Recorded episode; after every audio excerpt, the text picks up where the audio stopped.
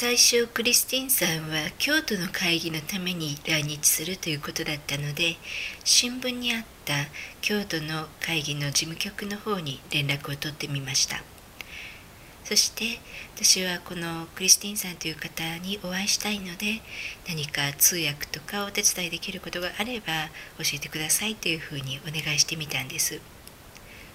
すると先方ではいやうちはもうあの通訳とかも手配できてますしお手伝いをお願いすることはないんですけれどもクリスティンさんは東京にも講演をしに行きますよということを教えてくれたんですね。そこで、まあ、私は東京なのでこう東京で来てくれるんであればありがたいなと思ってそして同じように東京の事務局の方に連絡をしてみました。そして通訳とか何かお手伝いできることがあればやらせてくださいというふうにお願いしてみたところ、まあ、通訳の方は手配はできているけれども受付の人手が足りないので手伝ってほしいということをお願いされたんですそしたら彼女にも当日会わせてあげますよということで喜んで受付のお手伝いをさせていただくことになりました。そして実際当日クリスティンさんに会って話をすることができました。それだけではなくこう当日予定されていた通訳の方がですねこうディナーの時に都合がつかなくなってしまったので代わりにじゃあディナーの通訳を手伝ってほしいということで通訳として彼女の話を訳することもできてで思ったよりもずっと長く、まあ、彼女とその日を過ごすことができました。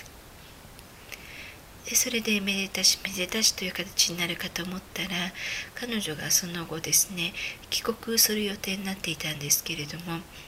なんと転倒をして、まあ、怪我をしてしまってで入院することになったんです。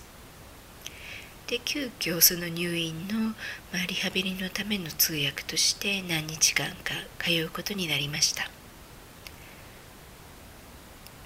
でもこのおかげでかえって私はクリスティンさんといろいろな話をすることができて彼女との絆っていうものがこう作ることができたんです。それだけではなくてこう彼女を呼んだ事務局の方たちにとってもやっぱり私はその日一日お手伝いに来ただけの人ではなくてこう自分たちの仲間のような、まあ、クリスティンさんを支える人たちの一人のような形で認識していただくことができてそのおかげでですねクリスティンさんが無事退院して帰国した後の打ち上げに声をかけていただきましたその打ち上げの時に私はこうこの認知症の介護という分野に興味があるので何か仕事がもしあれば教えてくださいというふうに事務局の方にお願いしたんですね。そしたらこうどうしても翻訳したい本があるんだけれども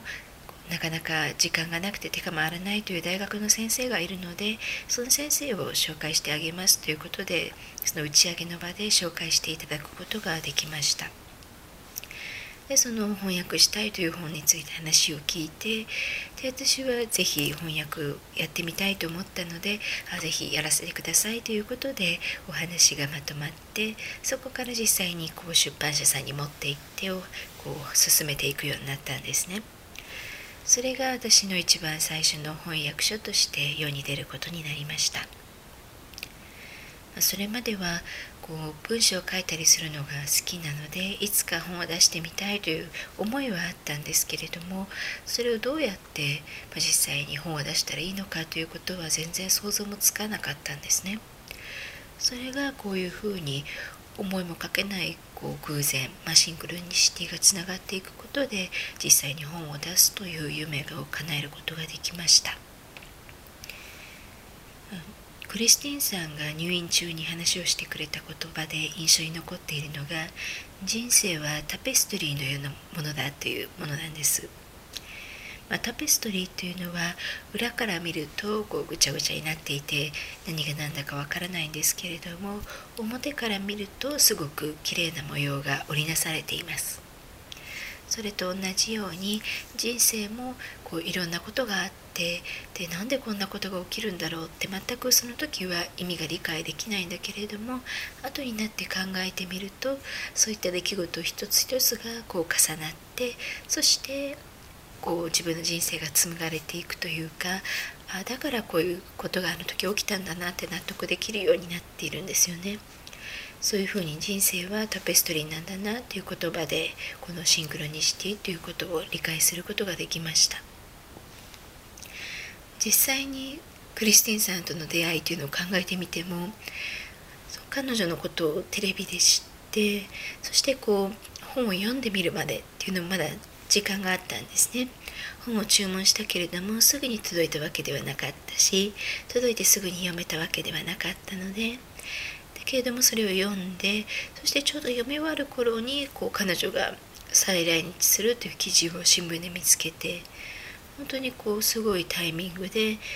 こううまく物事が運んでいってまさに人生はタペストリーだなということを思います。このシンクロニシティというのを信じて動いてみるっていうのは最初は怖いんですね。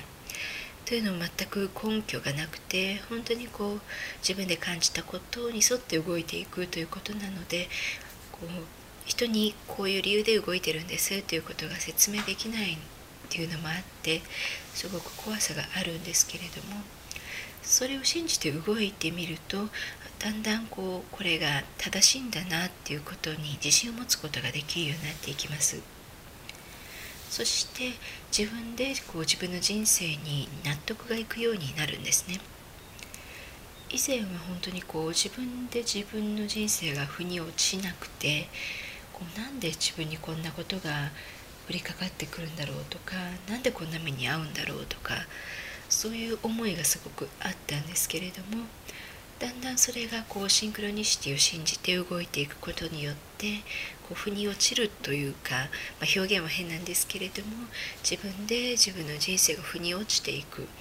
あだからこういうことが自分の身に起きたんだなということが納得できるようになっていきました。